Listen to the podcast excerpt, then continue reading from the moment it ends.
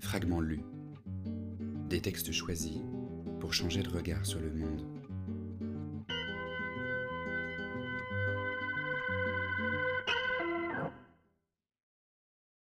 Sans doute faudra-t-il reparcourir le chemin en arrière, revenir aux après-midi éperdus de vos dix ans, vos premières embuscades, vos premiers coups, vos secrets serrés dans de petits papiers.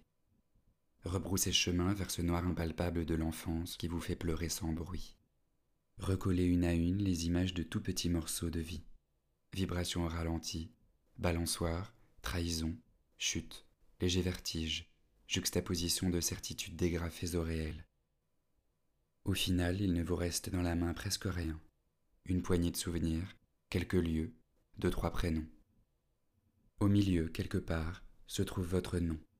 Ce nom-là ne vous appartient pas. Vous ne le connaissez pas. Il nous fonde et vous traverse. Certains appellent ça l'inconscient, d'autres encore n'y croient pas. Vous croyez l'entrevoir, mais c'est lui qui vous regarde.